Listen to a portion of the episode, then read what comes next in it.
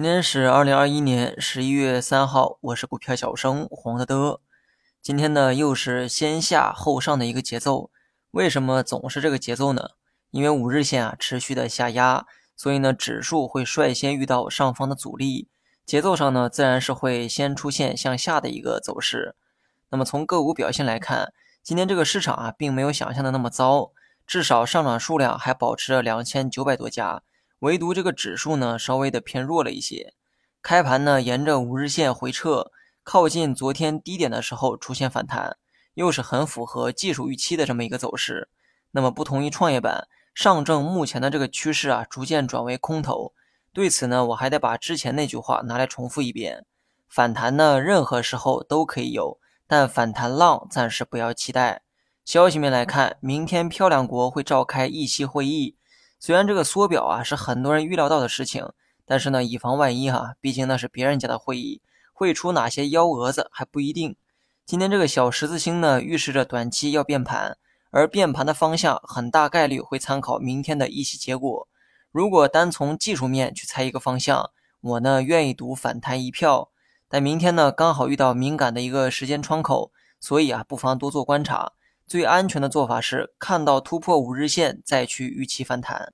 过去一年呢，负面消息啊，几乎呢都在美股身上，比如说什么通胀啊，比如说收紧货币预期，比如说疫情反复等等等等。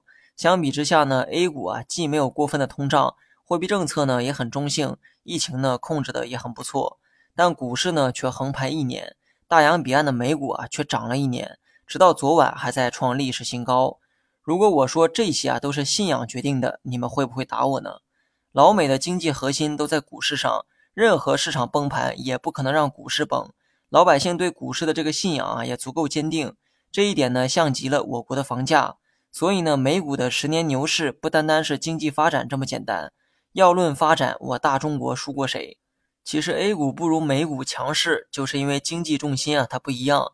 说人话呢，可以理解为老百姓的信仰角度不同。老美的信仰在股市，我们的信仰在钢筋水泥上。不过呢，你也不用过分的操心，因为大 A 呢正在面临变革，而这一切都是为了让人的信仰发生改变。到时候呢，股市将是下一次重新分配财富的地方。我呢为这句话负责。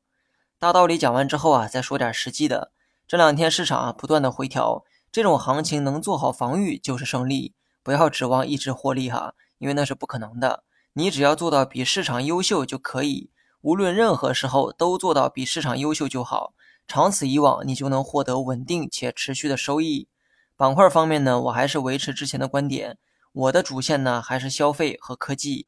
煤炭板块呢今天出现了大幅的反弹，那么对此啊，我也不想过多的去评价，懂的人呢都懂。另外呢，我再说一下证券板块，看了几家头部券商的业绩啊，增长呢还算是可以。而且券商的长线逻辑也在，目前估值呢也相对较低，从长线角度出发呢是值得配置的。但是啊，别忘了我之前对于金融股的那些建议哈，就算有人忘记了，我也不打算重复了，只能说下次认真听讲吧。